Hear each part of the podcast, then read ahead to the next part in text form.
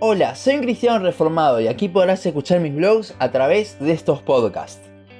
Hoy terminamos con el análisis de los 5 puntos que definió el Sínodo de Dort, hoy conocidos como los 5 puntos del calvinismo, resumidos en acróstico TULIP o tulipán en inglés. Entonces, hoy veremos el último de los puntos, perseverancia de los santos.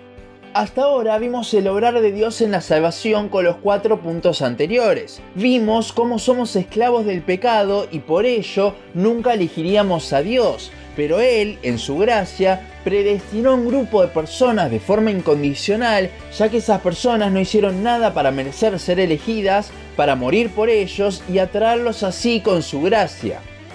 Todo este proceso es 100% obrar de Dios, la salvación es 100% del Señor. Y ahora que Dios nos salvó, ¿qué pasa? Bueno, este último punto de las doctrinas de la gracia habla de cómo dependemos de Dios no solo para nuestra salvación, sino también para nuestra santificación. Sería imprudente de parte de Dios hacer semejante plan desde antes de la fundación del mundo para salvarnos, pero luego de esto hacer que el camino dependa de nosotros. No, todo depende de Él. La perseverancia de los santos no habla de cómo nosotros perseveramos siendo hijos de Dios, sino que habla de cómo Él nos guarda. Por esta razón muchas veces se cambia el nombre a la preservación de los santos. Esta doctrina nos habla de que una vez que hemos sido regenerados y atraídos por la gracia de Dios, Él nos hará perseverar hasta que nos encontremos con Dios mismo habla justamente de una salvación que no se pierde. Sin embargo, esta doctrina no nos habla de que un cristiano no puede caer en un pecado serio y alejarse. Al cristiano le puede pasar esto y Dios lo puede permitir para enseñarle algo. Pero esto nos habla de que si es un verdadero hijo de Dios, no morirá en ese estado, sino que Dios lo traerá de vuelta. ¿Por qué sabemos que esto es así? Primero y principal, por la morada del Espíritu Santo en nosotros. A partir de que Cristo murió y vino el Espíritu Santo, Él hace una morada en toda aquella persona que es regenerada. Y esta es una morada que en el griego original habla de un lugar permanente. Significa que no se irá de allí. Si una persona perdiese su salvación, estaría hablando de que hay alguien más poderoso que el Espíritu de Dios para desplazarlo de su morada permanente. Y sabemos que no hay absolutamente nadie más poderoso que nuestro Señor. También esta es una de las razones por las que si una persona se aparta por un tiempo, pero realmente es un hijo de Dios, volverá, porque el Espíritu Santo lo inquietará con su pecado. Un verdadero hijo de Dios que se aparta no puede vivir en paz, porque ya no es un esclavo del pecado, sino que ahora tiene al Espíritu Santo. A su vez, otros fundamentos que tenemos para esta doctrina es el hecho de que Dios ya comenzó la obra en una persona al regenerarla, con lo cual, según Filipenses 1.6, Dios la terminará. Si una persona perdiese su salvación, Dios estaría fallando esta promesa y no estaría terminando la obra que empezó. Por último, la Biblia nos habla de que el Espíritu que mora en nosotros es las arras, la garantía de nuestra salvación. Y si la salvación se perdiese, ¿qué clase de garantía sería el Espíritu Santo? Si bien este es el punto menos controversial del calvinismo, es muchas veces mal aplicado. La perseverancia de los santos nos habla de lo que Dios hace para guardarnos hasta nuestra glorificación. No habla de algo que hagamos nosotros. Aún así, muchas personas la utilizan desde el punto de vista legalista, queriendo decir que nosotros debemos actuar en esto. Y sí, la Biblia nos habla trabajar en nuestra santificación, pero recordemos que siempre es Dios el que pone en nosotros así el querer como el hacer. Y los dos versículos que hablan de estas cosas están uno seguido del otro, Filipenses 2, y 13. Pablo mismo decía que lo que él no quería hacer, eso hacía, entonces, no nos pongamos una carga que no podemos llevar. Obvio que tenemos que obedecer, pero es como en la salvación. Dios nos manda a arrepentirnos y creer, pero ya vimos que Dios es el que está detrás de eso, regenerándonos y atrayéndonos con su gracia. Que Él es el que concede el arrepentimiento.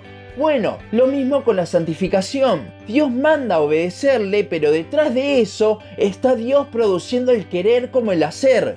Estas doctrinas son llamadas de la gracia no solo por los cuatro puntos anteriores, sino que por este también. El centro de todo esto es el obrar de Cristo. Entonces, ¿por qué siempre queremos meternos en el medio? La preservación es un obrar de Dios. Si fuese por nosotros, ya estaríamos todos perdidos y sería imposible una santificación, ya que seguimos en este mundo. Estamos en un proceso constante de santificación según este punto, y si bien debemos ocuparnos de esto, teniendo en cuenta que eso también viene de Dios, debemos tener en claro que no estamos todavía glorificados. Otra forma en la que se aplica muy mal este último punto es cuando nos ponemos desde la perspectiva de ver entonces quién es salvo y quién no. Muchos cuando ven una persona pecar o quizás al ver que alguien no vive de acuerdo al estándar que ellos mismos ponen, comienzan a dudar si una persona es salva o no. R.C. Sproul ante esto pone los ejemplos de David y Pedro. Tanto David como Pedro, si los veíamos luego o en el medio de su pecado, David con Betsabé y Pedro negando en la cara prácticamente a Jesús, muchos hubiesen dicho que no eran salvos. No eran pecados tranquilos, uno era un adulterio y asesinato y el otro estaba negando en la cara al Señor. Pero a pesar de eso, ellos se arrepintieron de sus pecados y uno es conocido como un hombre conforme al corazón de Dios y otro como el líder de la iglesia primitiva. Nosotros no vemos los corazones, no hay forma de saber con certeza si una persona es salva o no. No somos quienes para juzgar.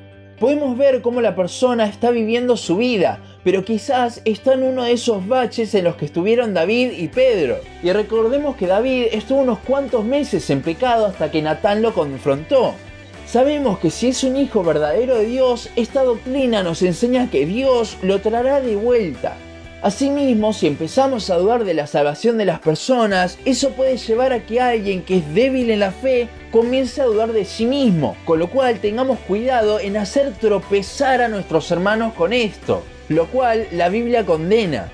Para concluir, la perseverancia de los santos no nos abre las puertas para empezar a ver la vida de cada uno, a ver si persevera o no, para ver si es salvo o no, sino que lo que nos hace es descansar en que dependemos de Dios y en que Él es fiel con sus promesas, en que no nos dejó a la deriva, sino que Él nos santifica. Si bien nos puede dejar caer como pasó con Pedro, que Dios dejó que Satanás los zarandee como a trigo, el Señor nos restaurará y nos traerá de vuelta a Él, haciéndonos ver cómo realmente le amamos porque Él nos amó primero. Recordemos que estas son las doctrinas de la gracia, que nos muestran el obrar y la iniciativa de Dios, tanto en la salvación como en la santificación. Con esto quiero animar a que nos comportemos de acuerdo a esta gracia que se nos dio, no solamente obedeciendo a quien nos dio este regalo, sino extendiendo la gracia hacia otras personas. Que el estudio de esta doctrina bíblica nos sirva para poder ver más en profundidad lo maravilloso del Señor y poder apreciar lo asombroso de su plan diseñado desde antes de la fundación del mundo para con toda su creación. Lo que nos hacen ver las doctrinas de la gracia es el 100% del obrar de Dios, tanto en la salvación como en la santificación, y como nosotros, si fuese por nosotros mismos, en realidad estaríamos restando, porque somos depravados. Recordemos que Pablo dijo que él era el mayor de los pecadores, siendo él ya cristiano. Entonces, estas doctrinas nos muestran lo hermoso y perfecto del plan de Dios y lo miserable y pecadores que somos nosotros, pero cómo Dios nos extiende su gracia y nosotros podemos ver a Cristo a pesar de quienes somos. Hasta aquí nuestra serie sobre los 5 puntos del calvinismo. Seguinos en Facebook, Instagram, YouTube y Spotify. En todas nos encontrás como un cristiano reformado. También seguinos en uncristianoreformado.blogspot.com para leer el resto de nuestros blogs. Nos vemos en la siguiente ocasión.